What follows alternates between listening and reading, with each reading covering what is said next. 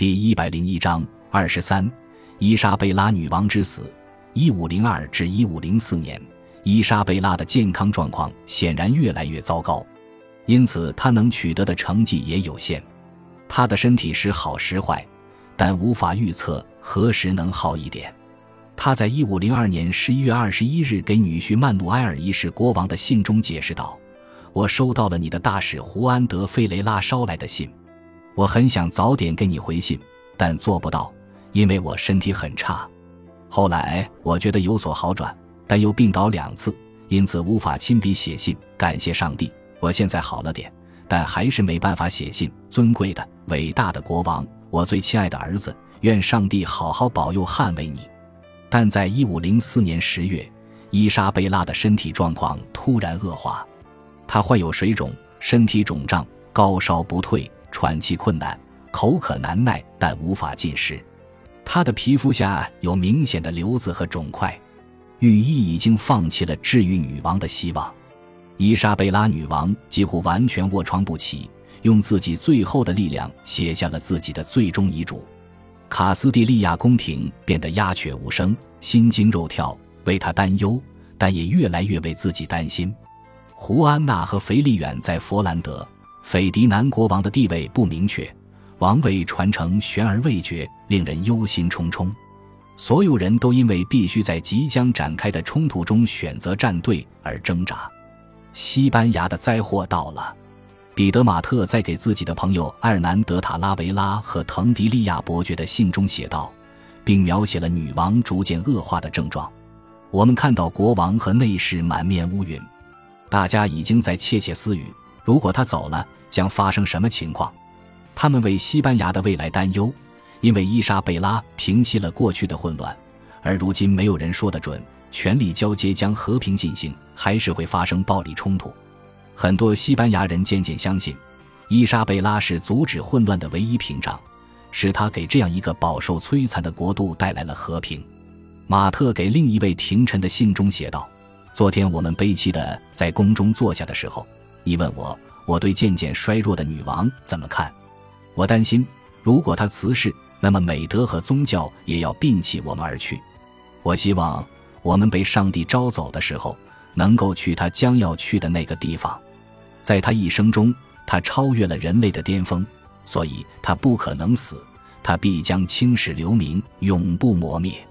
所以我们必须为他哀悼，但我们也要羡慕他，因为他将享受双重的生命，因为他留下的世界将被他的永恒名望所装点，而他自己将在天堂与上帝一起永生。在西班牙全境，人们纷纷去教堂为伊莎贝拉女王的生命祈祷。表示，如果上帝让他活下去，他们自己愿意赎罪或朝圣。他们发现了凶险的预兆，从中解读恶事。春季发生地震，导致城墙与塔楼坍塌，将一些人活活压死在废墟中。安达卢西亚出人意料地出现了特别恶劣的天气，导致饥荒和疫病。西班牙人有时间斟酌所有这些预兆，因为伊莎贝拉自从1502年就一直患病。但在一五零四年秋季的三个月里，越来越羸弱。在英格兰，凯瑟琳心急火燎地等待关于母亲健康状况的消息，写信询问母亲的状况。凯瑟琳说，她从姐姐胡安娜那里得知，母亲的疟状发热在缓解，因此感到欣慰。她希望母亲的身体在好转。她请求伊莎贝拉尽快回信，因为她在收到母亲的信，得知母亲已经康复之前。无法满足或快乐，他急于得到信息，在十一月二十六日发出了同一封信的多个副本，以确保至少有一份抵达母亲手中。与此同时，伊莎贝拉女王在苦苦支撑，等待批准凯瑟琳与亨利王子结婚的教皇文书送抵。英格兰的伍斯特主教告诉亨利七世国王。教皇文书的一个副本在正式发布之前被秘密的先行发给伊莎贝拉，以便安慰已经临终的她。文书抵达后，她的工作也完成了。女王终于看到她的日子已经不多了。他请求为他举行临终涂油礼，仪式举行了。神父在他的眼睛、耳朵、鼻子、嘴唇和手上涂了经过祝圣的圣油。御医、亲人和挚友聚集在病榻前祷告，在现场的有斐迪南、伊莎贝拉的儿时好友比阿特利斯·德·博瓦迪利亚以及他的忏悔神父托莱多大主教西斯内罗斯。他要求斐迪南国王承诺不续弦，这可能出于对未来新娘的嫉妒，也可能是因为他希望保护他们的儿女的遗产，所以不愿意看到斐迪南再娶。据苏丽塔说，斐迪南宣誓不会再娶。好几个人证实国王发出了这样的誓言。一般情况下，临终涂油礼要在临终的人的脚上也涂油。但伊莎贝拉女王不准房间内除了神父之外的任何人看到她的脚，这有点奇怪。编年史家的解释是，这是由于她羞怯和贞洁。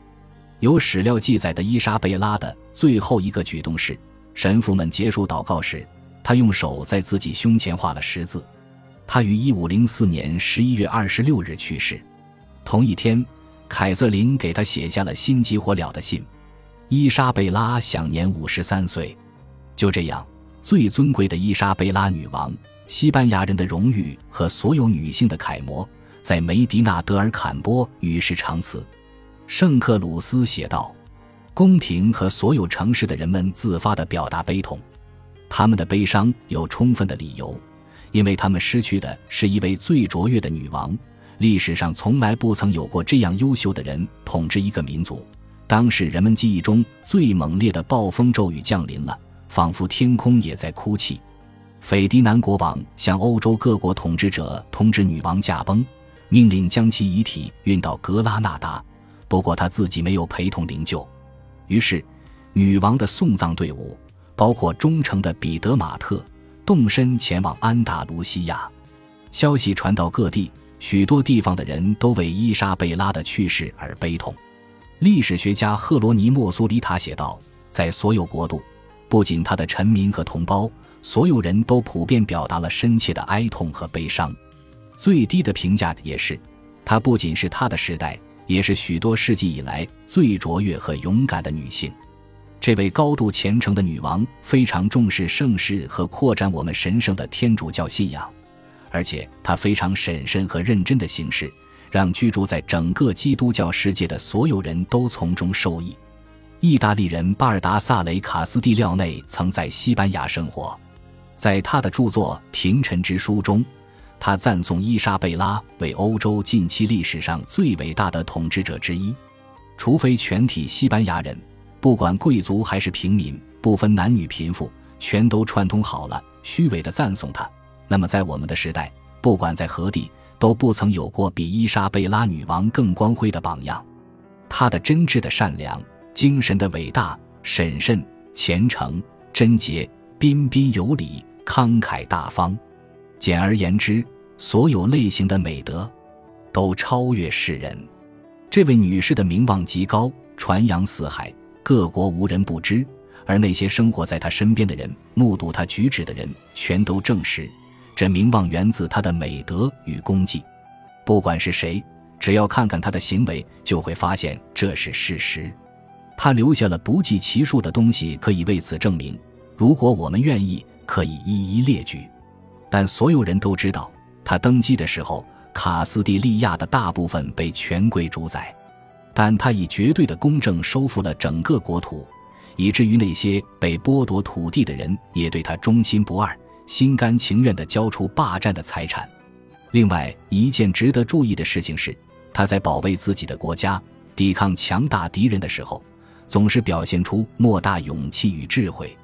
在这样一场漫长而艰难的战争中，敌人在为自己的财产、生命、宗教和真主而战斗，而他无论在作战会议中还是亲临前线时，总是表现出高超的才干。我们时代的君王几乎难以望其项背。不要说没有本事效仿他，甚至没有资格嫉妒他。卡斯蒂廖内说，他为西班牙人的行为举止设立了一套新标准，因此人民对他非常尊崇，既有爱戴，也有畏惧。他们的心中仍然饱含这种尊崇，仿佛他们觉得他还在从天堂注视他们，或许会从那里嘉许或批评他们。因此，这些国度仍然被他的名望和他设立的手段所统治。所以。尽管他的生命结束了，他的权威仍然延续，就像一个轮子在外力驱动下滚了一段时间之后，若撤去外力，仍然能够自行前进好一段距离。就连外国的敌人也认可他的功业。法兰西人菲利普·德科米纳写道：“伊莎贝拉据说是世界上最睿智和高尚的人之一。他在临终前的最后两个月写了遗嘱，又多次修改，将自己的遗嘱当做一份蓝图，希望他死后的西班牙能够按照这蓝图发展。他高屋建瓴地预测了可能出现的问题。